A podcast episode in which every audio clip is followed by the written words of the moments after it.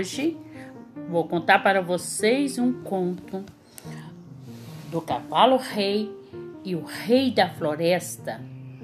Era uma vez, na floresta encantada, havia vários animais: o tigre, o leão, Dona Girafa, a tartaruga e o cavalo, todos esperando para a coroação do rei cavalo.